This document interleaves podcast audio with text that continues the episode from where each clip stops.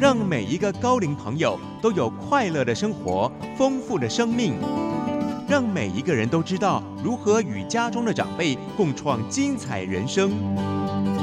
欢迎来到洪慧仙主持的《乐龄生活赞赞赞》。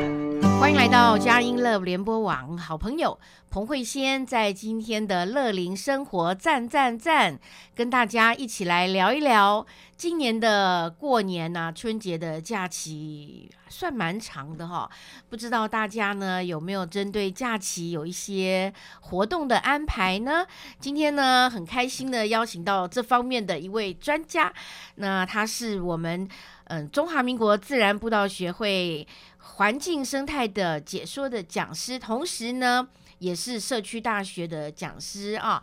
邱显成邱老师来节目里面跟我们大家来分享，嗯，春节的时候我们可以有一个怎么样的又健康又美丽的身心舒畅的安排。老师好，大家好，我是社团法人中华民国自然步道协会的生态呃讲解老师，我是邱显成，很高兴。呃，在这边呢，能够跟大家分享一些我在步道上的经验。OK，好，因为今年的过年啊，就像我刚开始讲的，今年的春节的假期哈，有九天哈，算是很长的了哈。那也因为受到疫情的关系啦，所以我想大部分的人也很难安排出国旅游哈。通常以前如果有九天的假期，我想很多人都会安排出国旅游，但是呃，在疫情之下呢，我们大概比较难出国，那就要。待在台湾，那待在台湾呢，又有这么长的假，当然就要把我们的邱老师请出来，就是来嗯帮我们来做一些、分享。就是那么在呃在春节的时候啊，我们有这么长的时间，我们可以怎么样的来规划？有些什么样的想法？当然，先来谈一谈步道。我想对我们大部分的人来说，步道是一个老少咸宜啊，大家都比较呃有可行性了哈。那老师又是自然步道协会的呃专业的解解说的讲师哈，步道跟我们的生活跟我们的关系到底是如何啊？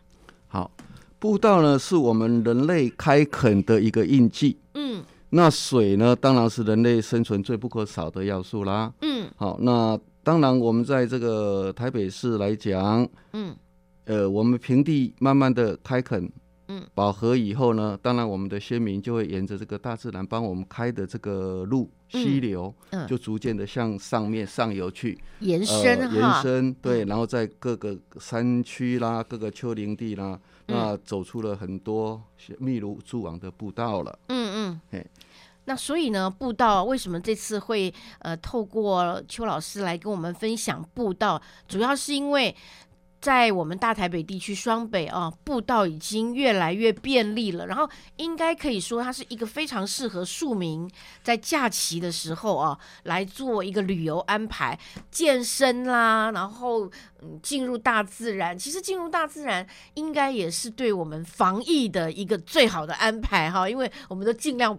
不要一堆人一直待在室内嘛啊，那所以呢，老师为我们来、分享一下，就是我们在台北嘛，所以当然就是以台北近郊一些步道可以选择。在谈这个之前呢，我想先请老师来跟我们谈一谈哈，嗯，如果我们想要做一个。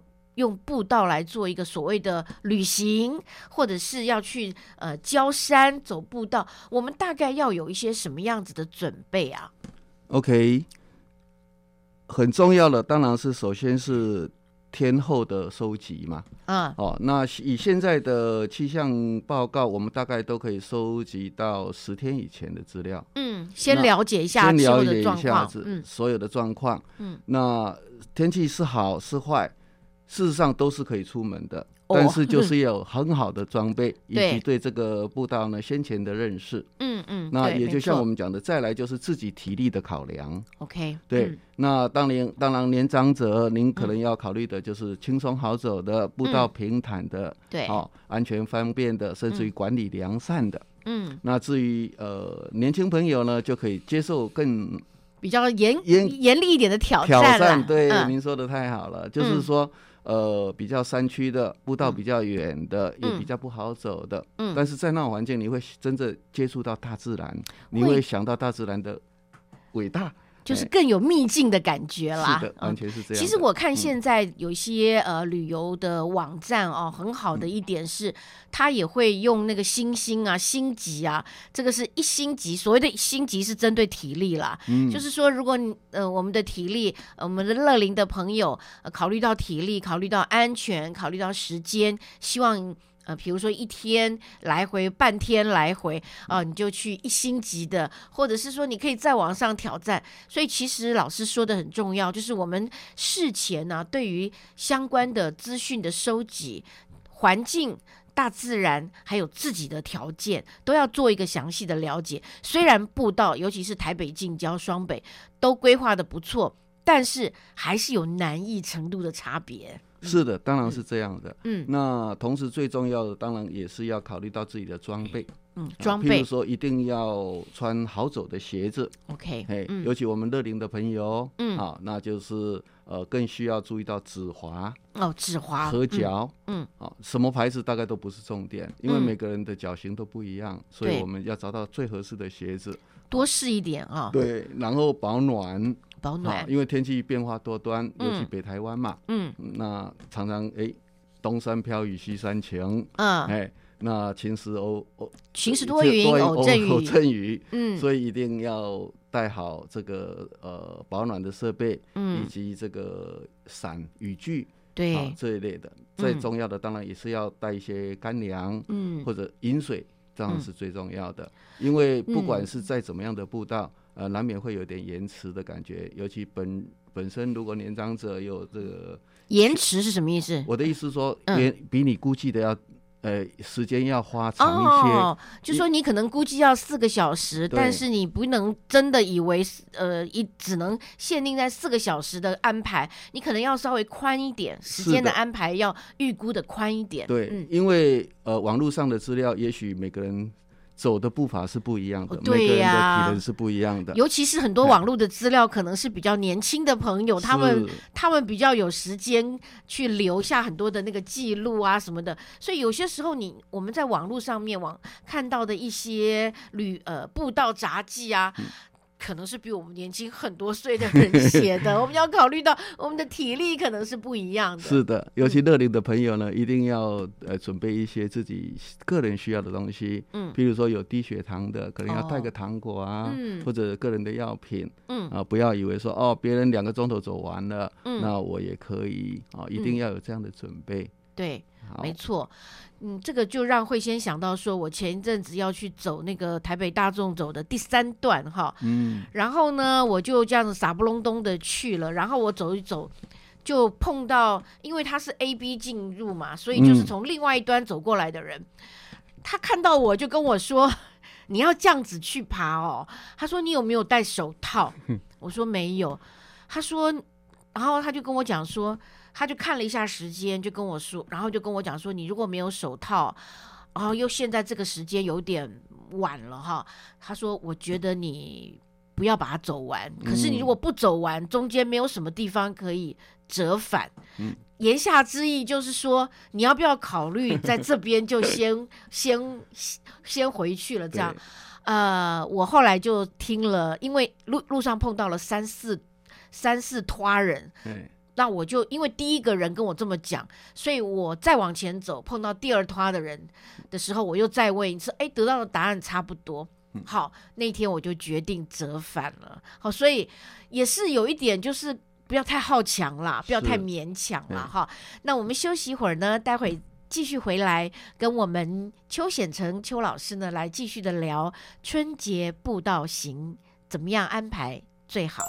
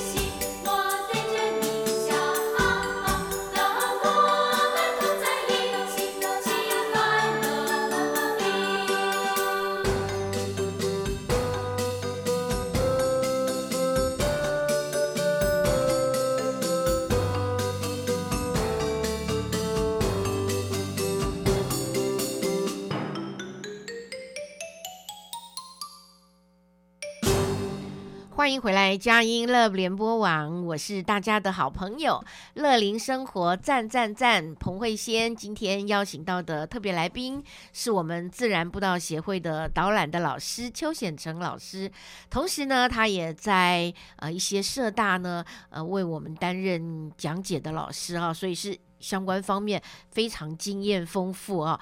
那老师呢，今天来跟我们分享，因为春节今年春节假期蛮长的，有九天，所以其实是可以做一个好好的安排啊。那老师就是，如果我们谈到步道的话，哈，我们当然因为从我们比较靠近的，就是台北、新北这样谈起啊。那台北方面，不晓得老师会怎么样的跟我们来分享呢？好的，大家好。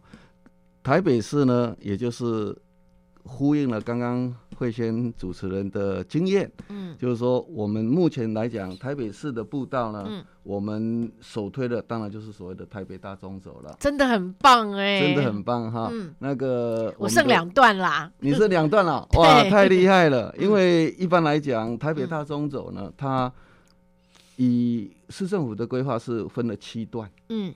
那总共呢有九十二公里。嗯。那他把这个九十二公里呢，沿途都设立了十二个立柱。所谓的立柱，就是说它那边有一个柱子，上面写了台北大中走壮游去东西南北，这样总共十二个字。就是上面都有那个字啊，你可以去拓什么所谓的拓哎印点照相照相、啊，这是第一个阶段。嗯。立柱呢，它是在台北东西南北大众走壮游去，总共这嗯。十二个字呢，把嗯。这些字都放在那个立柱柱子的顶端。嗯，那您过去的时候就跟他诶合照，到此一游之到外呢此，一游打卡为打卡之外做也可以跟别人讲说，哎、我有来这些，是的，啊，然后呢，把这个十二个都收集好了以后呢，嗯。呃，你就传到大地工程处，他们嗯有一个呃步道科，对，那就去可以跟他领奖品了。领奖品，对，这是这第这个无价购无聊的观念，就是我们自己运动到、健身到、欣赏到美景，因为这个呃，在台北的近郊嘛，哈、嗯不远，对。然后还可以领礼物，哎，对的，嗯，然后呢，因为这些立柱有时候就在路边，哦。那有人会就是跟他照个照呢，事嗯。实上没有走完，哦，那有点可惜，是喽。嗯那新这个我们要亲近大自然，当是当然自己要身体力行嘛。对对，所以他就委托了呃一个单位践行笔记，沿途呢嗯，设计了所谓的呃藏宝点，哦，对，要抓宝了，对，要抓宝了，嗯。就是有一点那个 p o k o m o 的那个嗯那个感觉，但是呢，它是自动会丢给你的，嗯嗯，所以七条步道它共总共设计了四十九个嗯。藏宝点，OK，你就是要大家去走，不是只实际身体力行。不，是只是去跟那个牌子拍张照这样子，是的，嗯哎，所以就会变成是说你身体力行了。增肌健康了，又可以再参加第二阶段的抽奖。OK 是的 OK，那太棒，嗯。这个设计呢是它自动会丢给你的，嗯。所以你不用去花任何的时间去想说，呃，我要如何去抓到这个宝物。嗯你嗯它你只要沿着它设定的步道，跟着嗯它手机你下载的城市呢，嗯到点了它就会丢给你，丢给你。OK，然后等你走完这一条步道呢，它就会出现一个你任务已经完成。嗯，那个很有成就感，对，然嗯后你的七只宝物都抓到了，OK，然后它会嗯自动上传到他们的网站。嗯嗯嗯，然后你七条步道都走完了，你就可以参加第二阶段的呃抽奖，抽奖是啊它是用抽奖的方模式。对，所以然后呢，这个这个台北大众走的七条步道，嗯。应该算是不不只是步道，它因为有些地方还是有点难度啦。哦有的。那个七星山那一带就是嗯有难度，不过呢，就是呃资料很丰富，其实可以去搜寻这样。是的，嗯。因为就像主持人刚刚提到的说，哎，就有同行者或者是遇到的路人好心的提醒、善意的建议哈，说这个步道是有难度的。嗯事实上，你刚刚提到的第三段是难度相当高的，因为它是会走我很听话，对 很听话。嗯，对，所以我们的山友都是友善的，他会嗯提供您很好的的建议啦。嗯嗯，，啊就是说，哎，看您的装备好像，嗯，时间点好像都不合适。对。对对，主所以要是时间我们真的是要考虑，呃，有像说我们不一，我一定要攻顶，山永远都在那里，您的健康永远都是随时可以来的没。错没错。所以我们就呃讲到这个走大众走的这个步道呢，您就要多收集一些资料。嗯，网站上的资料现在因为资讯的传递很方便，嗯，您很容易可以收到足够的资料，它的长度、它的坡度，嗯，就是您要爬多高，要下多深，然后它的路面上的，呃，是原始路面呢，嗯。还是普通的水泥路面，甚至于是柏油路面好走的，嗯，那这些资料我们在事先都要先做好功课，嗯，免得到时候进退不得，也是很麻烦的。对啦，就是要考虑到说，如果我体力不是那么好的话，嗯我有没有地方我是一定要原路折返呢？还是说我有什么地方就可以直接下直接下山，然后很快就可以接到呃大众运输系统这样子哈？这些资讯资料事先都要做好收集啊。嗯是的，那呃，就像我们刚刚提到的，大众走算是在我们走步道里面，呃，尤其北段，它分成北段五条跟南段两条。嗯。那北段五条呢，事实上是从关渡捷运站开始，嗯。然后一路沿着呃我们所谓的小平顶这边走上大屯山，嗯。走上七星山，嗯，再走到擎天岗，嗯，再走到顶山，然后从丰贵嘴丰嗯嗯。一路下来，那中间有两座比较大家不熟悉的梅花山呐、碧山呐、甚至于所谓的我们的内双溪古道，嗯，走到大湖嗯。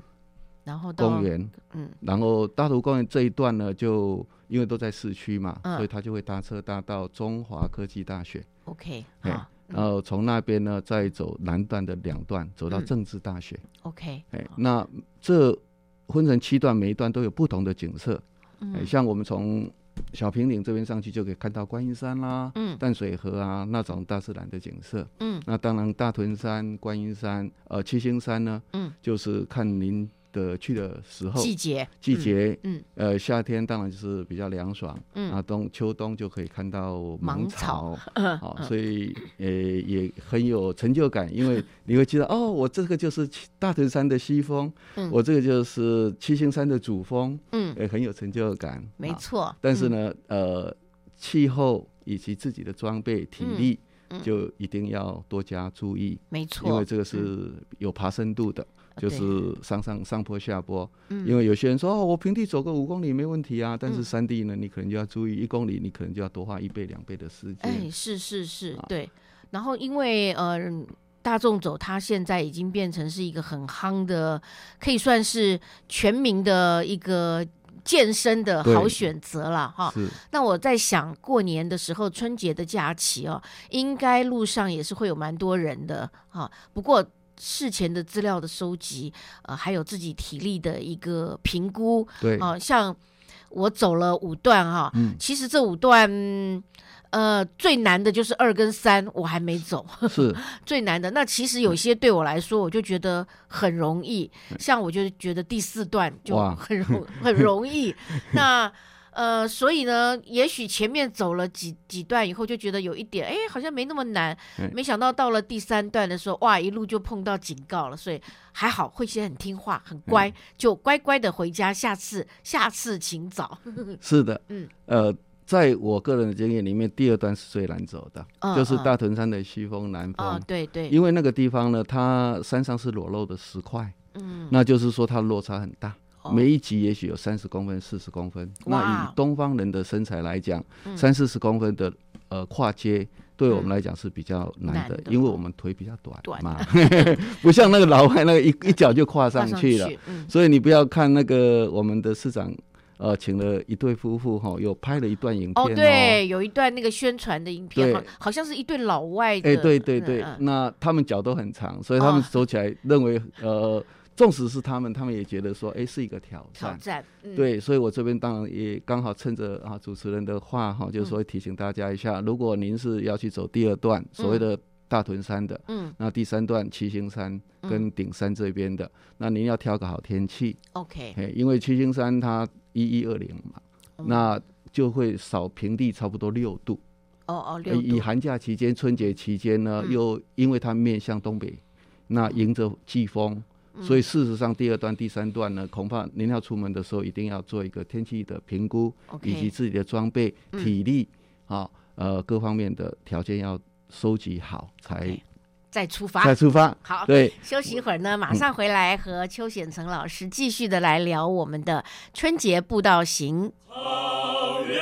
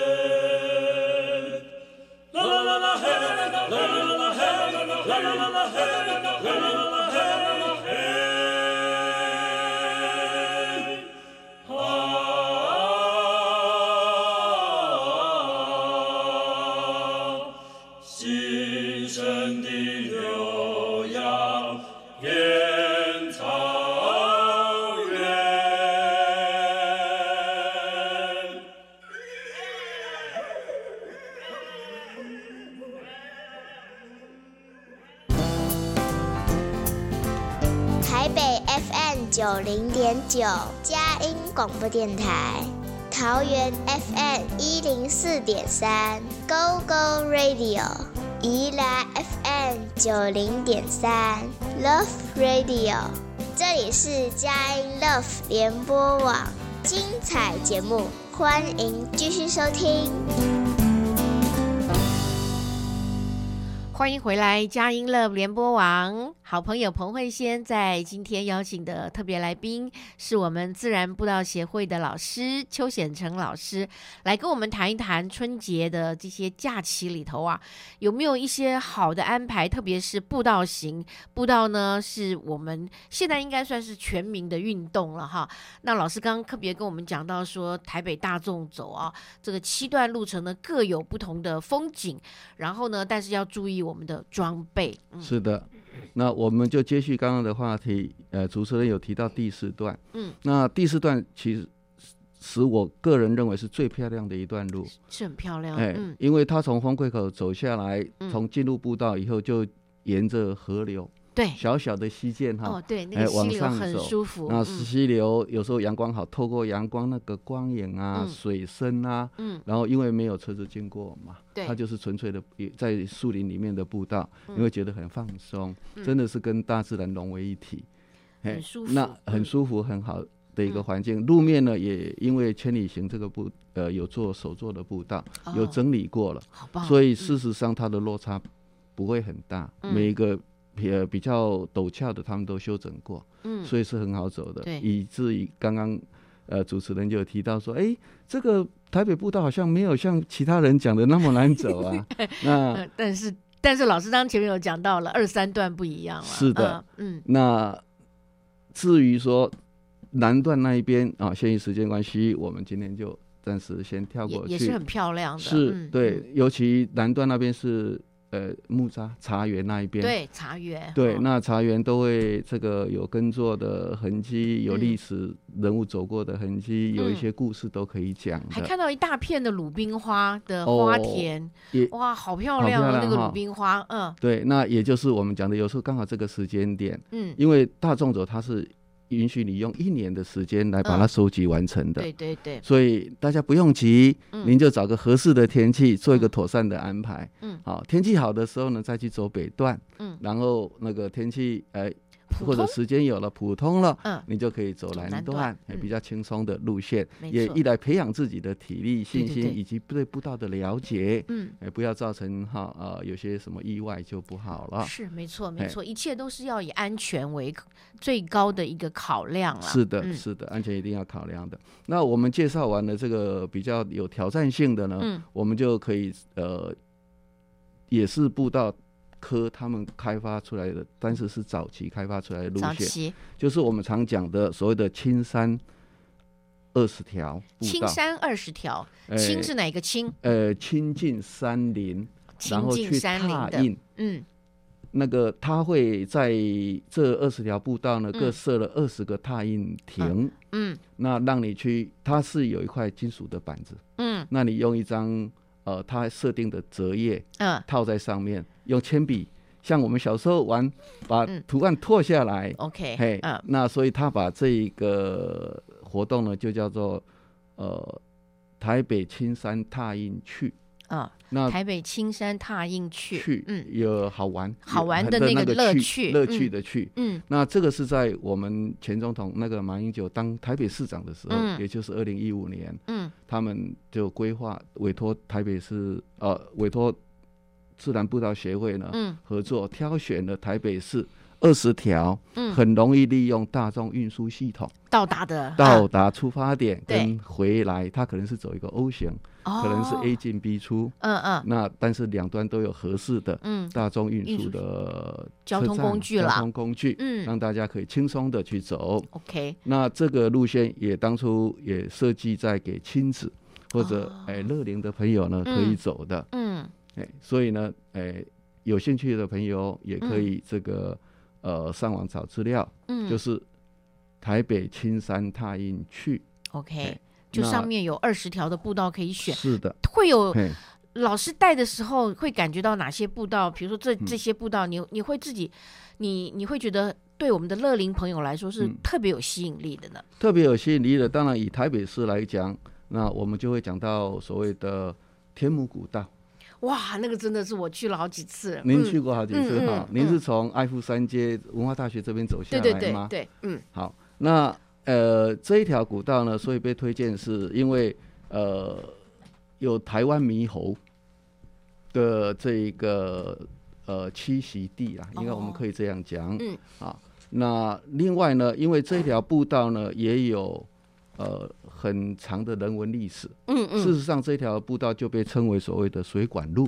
水管，对哎，，是，我想主持人去过，应该有注意到，您右边有一条大的黑色的水管。对嘛。对对，嗯。那这个就早期日据时代的时候呢，因为阳明山的水水是非常好的，嗯。到现在为止都还是可以生饮的哦。嗯，啊，就是说那边有一个嗯新近才开发出来的一个呃蓝色的宝藏嘛，对 对对，因为嗯它是自然涌泉，嗯。就是东北季风吹到擎天岗以后，嗯那渗到地底下，嗯经过层层的过滤出来的水，嗯，那因为这个出水口那边附近是用呃特殊的材料，就嗯是盐块啦，原始的盐块。嗯，那它因为里面含有这种不同的矿物质，那会反映这个蓝色的光，对对，所以让你会觉得，嗯，真的是很漂亮的一个环境，蓝宝嗯石水矿。嗯。那这个一路走下来呢，有差不多一千三百个石阶。哦。哦，所以主持人这个过去走大概。您是说您走得很轻松，那但是有些乐龄的朋友呢，可能就要注意一下子，哦，我是我是因为跟着朋友吧，就是聊聊天，哎然后哎对对对，无形中就走完了，对对都不觉得很困难，这是很好的一个情况哈。嗯因为嗯。我们参加社大的朋友很多也是都退休了，嗯。但是也就是常常哎跟着朋友聊聊天说啊，我们怎么走完了？我上好像很轻松，好有哎成就感，好有成就感了哈。嗯。好，而且身心灵进到山林，就是有那种被洗涤的感觉了。是的，是的。那在呃新北市来讲呢，我们就啊、一定要谈到所谓的这一个平顶古镇青山步道。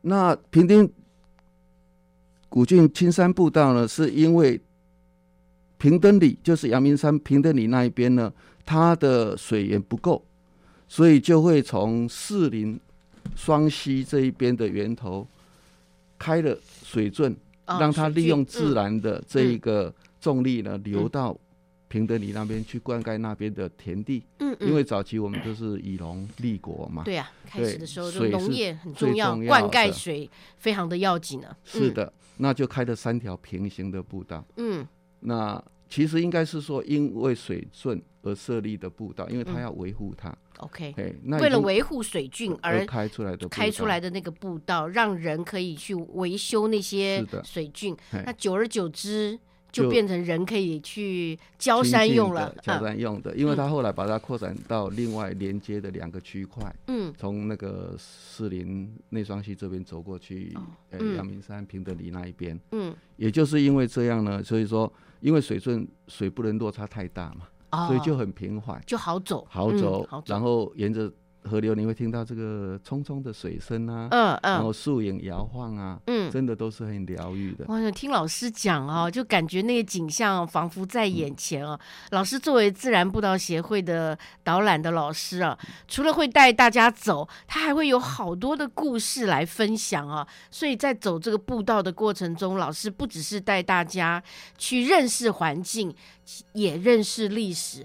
在这个历史跟地理的交错中呢，我们就进行了一堂大自然的课程。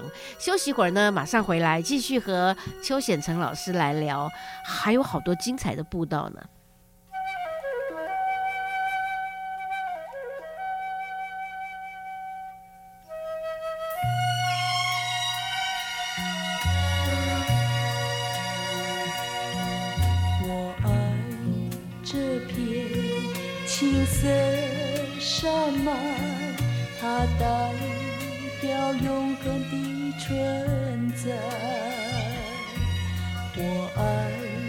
这片青色山脉，它埋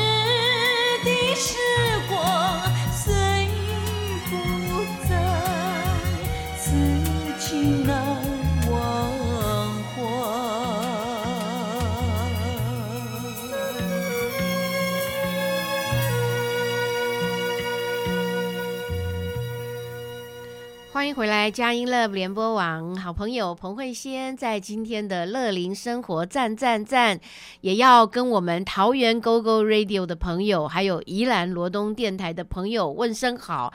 今天呢，慧仙的特别来宾是自然步道协会的生态解说讲师邱显成老师，他同时呢也是台北市环保局的河川巡守员，所以老师刚刚特别讲到很多对河川的那种感情跟感觉啊。那介绍了台北跟新北相关的步道，诶，老师呢，接下来也要跟我们来谈一谈宜兰呐、桃园呐、这是在我们也算是台北的近郊。那同时，因为我们的电台的节目呢，我们宜兰的朋友、桃园的朋友也是可以听得到的，所以来谈一谈宜兰、桃园的步道。好的，在开始宜兰桃园以前呢，我们还是要介绍我们的邻居新北市。嗯，那新北市呢，我们会因为季节的不同呢，嗯。会介绍一两条。嗯，第一个当然就是赏桐，哦，桐。花哦。啊，到四五月间呢，嗯。我们可以去新庄、嗯。呃泰山嗯。那个交界地方的所谓的枫树坑。嗯，哎，那在四五月间你会看到满山的桐花，好美，嗯常常有人经过高速公路泰山段的时候就说：“哇，这是什么？怎么开的这么漂亮没错。？”那嗯事实上呢，你可以很简单的呢。搭车就到枫树坑，从嗯枫树国小走上去，你就会身临其境，嗯落花如雨那种氛围。哦所谓的哎六月雪啊，是的，啊枫的就是枫叶的枫了哈，枫树，嗯枫树，嘿嗯，那我们还要介绍的呢，是在瑞芳区的一个尖山古道。嗯那这个步道我特别要介绍的是，因为它有一段历史的回忆。嗯嗯，因为事实上，金金瓜石那一边是山区，当初是因为开金矿，对，但是它因为冶炼金矿需要用到水，嗯那水是不能像人一样走上走下的，所以你要盖一个桥让它走过去。我们一听到桥的印象呢，常常是说哦，就是人在上面走。事实上呢，那一那边有三层，嗯，就是中间那一层呢是给水走的，水走的桥，是因为它要把水运过去，那你一定要是平行平面的嘛，嗯嗯。不能说啊像人这样往上往下走的。嗯。所以它那边就有一个三层桥的景观，就最上一层是嗯呃可以呃走水的，嗯。然后底下两层因为时代的不同呢，嗯。而有一个拱桥跟嗯一个人行的便桥，，OK，可以哎走人，然后可以走然后也可以走交通工具，哦不行，不行。那个地方哎、我们都是走步道的，步道的 所以要找那个车辆不通行没有杂杂音的，这样才好。嗯。OK，那再来呢，我们要很快的介绍一下子，就是说南子令步道跟嗯。北关海潮公园，因为我自己本身是在社大担任讲师，嗯。所以这个比较远的行程呢，我们就会雇佣车辆，嗯。呃，游览车，然后嗯。包装成整天的行程，嗯。那就包装所谓的山海行，嗯。就早上呢去山上步道走一走啦，嗯啊，下午去海边，嗯。呃，看看岩石啊，听听海浪的风声啊，嗯。甚至有些同学喜欢去买个海产啊，嗯嗯。大家丰收回哎回来这样嗯，好，这个就是台湾的嗯。台湾很棒的地方啊，小小的一个一块地方呢，有山有水，而且嗯。呢，常常都是一天之内都可以玩遍了。是的，是的。嗯。那当然还有我们台北市很重要的水源地方，嗯。就是北市溪。，OK，北市溪那一边呢，现在很流行的就是淡蓝古道，啊，就是每个人都在谈啊，很除了呃台北当然就是讲台北大众走，嗯，但是到新北市他们常常又讲，嗯，我是要去走淡南古道。对，那事实上是一个密如蛛网的，它嗯分成北路、中路、南路，然后中间还有不同的小路嗯。再再串联起来。嗯。那我们讲的淡南古道，事实上是以前台北是归淡水天管，哦，淡水，对，所以不，是说从淡水走到宜兰，而是嗯从大台北区，嗯。它是一个区块，嗯。好，从淡水天走到宜兰，，OK，所以我们把它叫淡叫淡蓝蓝古道，嗯。就是早期我们台北市进来的，从大陆过来的丝绸啊、稻米啊，嗯。运到宜兰去，宜兰那边的渔获海鲜啊、嗯。农产品就经过这些路走过来。所以其实每一个古道哈，每一个步道哈，嗯。它除了这个自然的风景之外，呃，每一条步道它之所以会有。它都有它背后的，像刚刚老师讲到的水运水啊、水郡啊，或是运丝绸的那个经商啊，它都有它当时的环境的需求，那也就会有好多的故事在里面。是的嗯，几乎我们每一条古道，嗯，都有它背后的故事，嗯。有的是水的，有的是路的，嗯。所以呢，我们很快的哈带过去。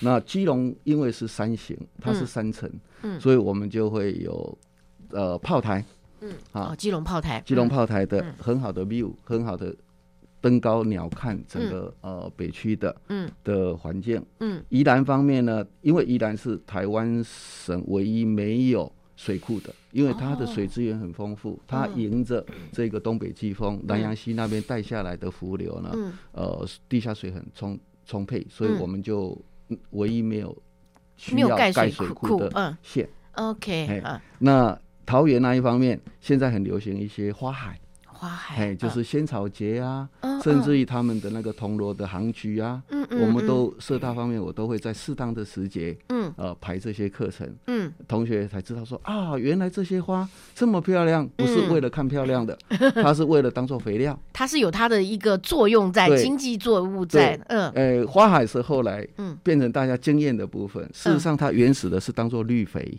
哦，就是尽量不要用化学肥料，对它把这些植物呢翻根了以后呢，掩盖在底下，嗯嗯。让它有空间，嗯。让它自然腐化以后再变成肥料。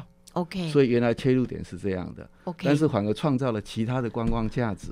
变成了很漂亮的风景了，是在这个前段差不多将近一个月的时间呢，大家可以欣赏到各种不同颜色的花，嗯。哎，像以前的油菜花啊，嗯。到现在的呃大理菊啊，嗯。呃或者是呃波斯菊啊，嗯。这种生长很快的，但是也是枝梗很容易腐烂掉的，日后嗯。它会变成很好的肥料。肥料，OK，是的，这是我们友善自然嗯。最重要的一个呃观念。嗯。以前人会说啊，我种这个没有用啊，但事实上它是一个循环，就是生命这样一一一。它的这个循环的过程里面呢，嗯它创造了不同阶段的价值啦。是的哦，非常好。它可以变成漂亮的花，让大家欣赏，然后它也是作为未来的一个肥料，哈。那你就会发现说，当我们去欣赏这些花的时候，有一天呢，它化作春泥更护花，它嗯成为我们这个土壤的养分、作物的养分，或者是它有更多的经济的作物，像杭菊，这些年来。大家慢慢开始也去，呃，觉得去品这个杭菊了哈。是的好，这个茶呢也有变成一个新兴的价值出来了。对的，嗯对。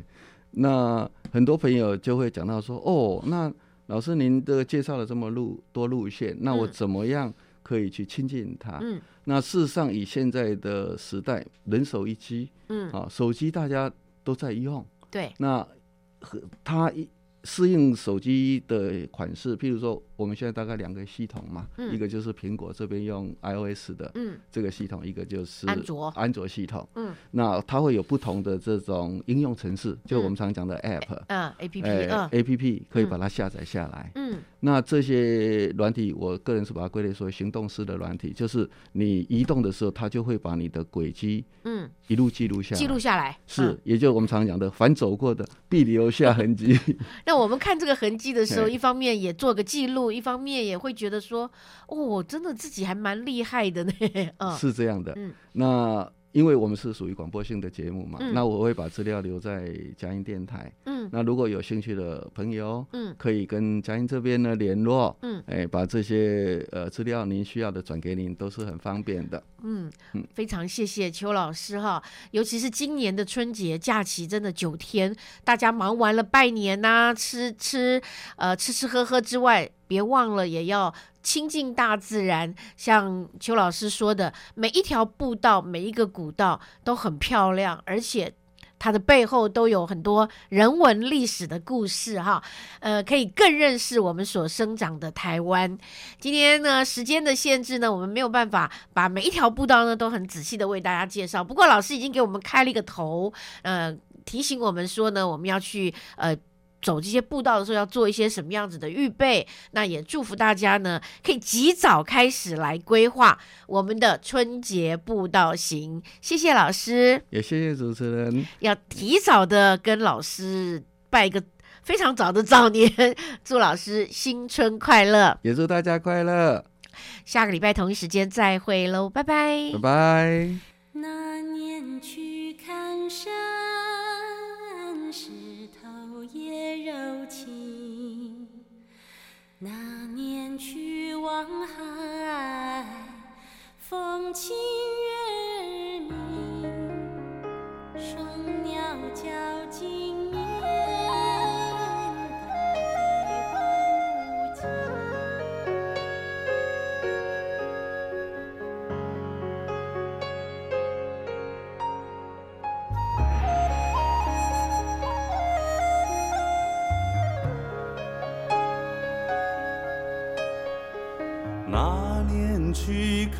山，石头也柔情；那年去望海，风清月儿明。双鸟交金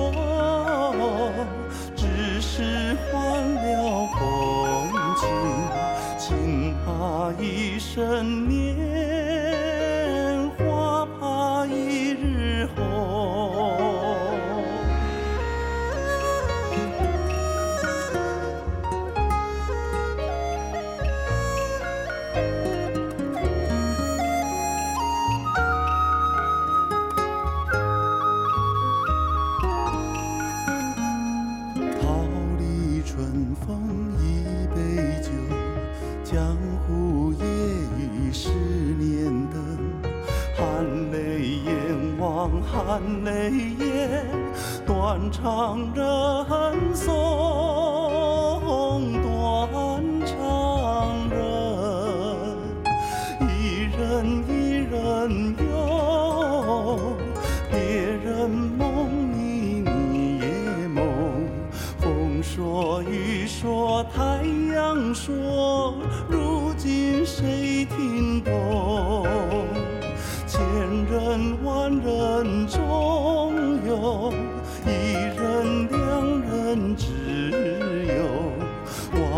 望山望海望长天，